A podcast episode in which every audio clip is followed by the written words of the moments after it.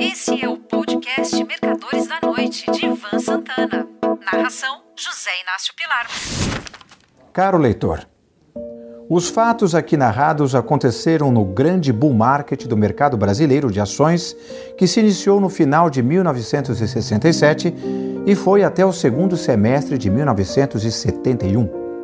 Eu fundara a Fator Corretora de Títulos SA, ligada ao grupo Decred do Cal B. Moreira.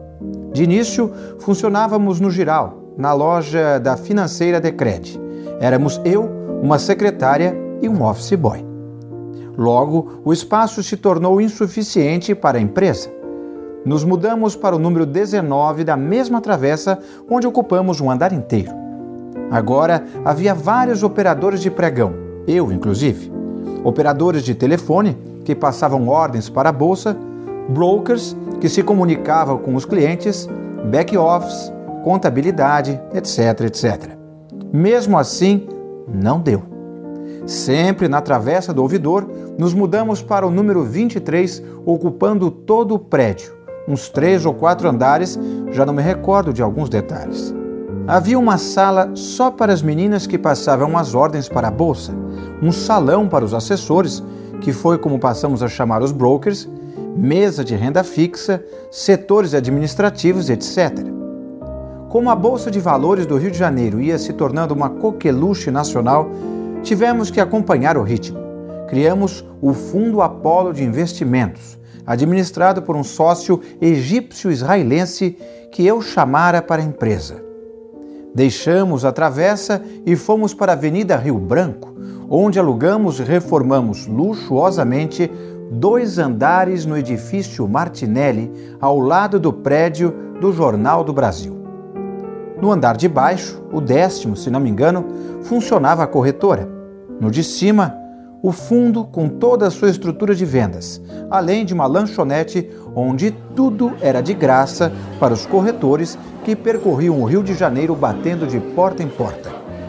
Já tínhamos uns 200 funcionários. Foi nessa ocasião com a bolsa só subindo, que decidimos criar uma modalidade de investimento que consistia em planos de aplicações contratadas por 60 meses através de carnês. Os nossos clientes-alvo eram bebês recém-nascidos.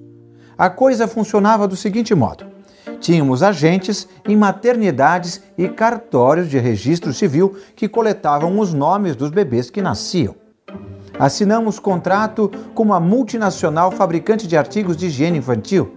Ela nos fornecia de graça, a título promocional, talcos, shampoos, cotonetes, escovinhas de cabelo, tudo isso embalado em graciosas caixas coloridas com os logotipos da empresa e do Apollo, que era um foguetinho.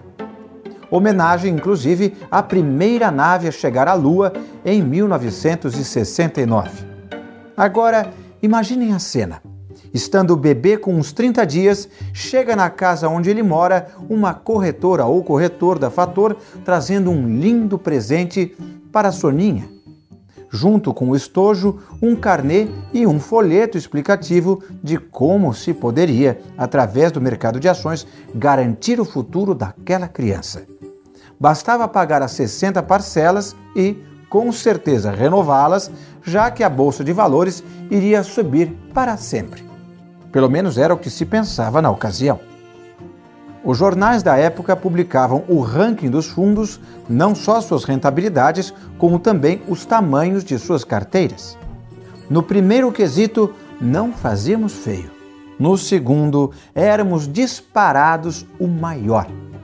Graças a um estratagema de marketing do meu sócio egípcio, ao invés de passar a carteira do fundo, enviávamos às redações o total de carnês programados, mesmo aqueles que ainda estavam na primeira ou segunda parcela.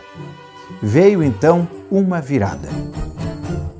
Num determinado dia do final de 1971, a bolsa virou e tomou rumo sul. Com ela, o valor da cota do Apolo. Não houve jeito. Primeiro, os clientes pararam de pagar os carnês. Depois, foram a Fator resgatar o pouco que sobrara da queda. Um corretor plantonista ainda argumentava: Mas, meu amigo, É na baixa que se ganha dinheiro. Desista desse resgate, continue pagando as suas prestações. Aos 18 anos, o seu filho terá uma pequena fortuna. Meu amigo é o cacete, responde o cliente. Minha mulher e eu economizamos todo mês, já pusemos 800 cruzeiros em nome da Marilinha e agora a cota não vale nem 200. Passe isso logo para cá antes que eu me aborreça. E foi assim que o fundo Apollo foi morrendo aos poucos até que acabou de vez. Muita gente nem foi pegar os trocados que sobraram. Pois bem, os bebês de 1971 hoje têm 50 anos de idade. Não conheço nenhum deles. Ou até pode ser que conheça sem saber. De uma coisa eu tenho certeza, ou melhor, quase certeza. Se o fundo Apollo tivesse durado até hoje, tendo atravessado todos os bull e bear markets da bolsa nesses últimos 50 anos, transposto a hiperinflação com suas tablitas e confiscos, meu cotista recém-nascido de 1971 poderia estar bem de vida graças a ele. Afinal de contas, wishful thinking é de graça. Tenha um ótimo fim de semana. Você ouviu Mercadores da Noite de Ivan Santana. Narração: José Inácio Pilar.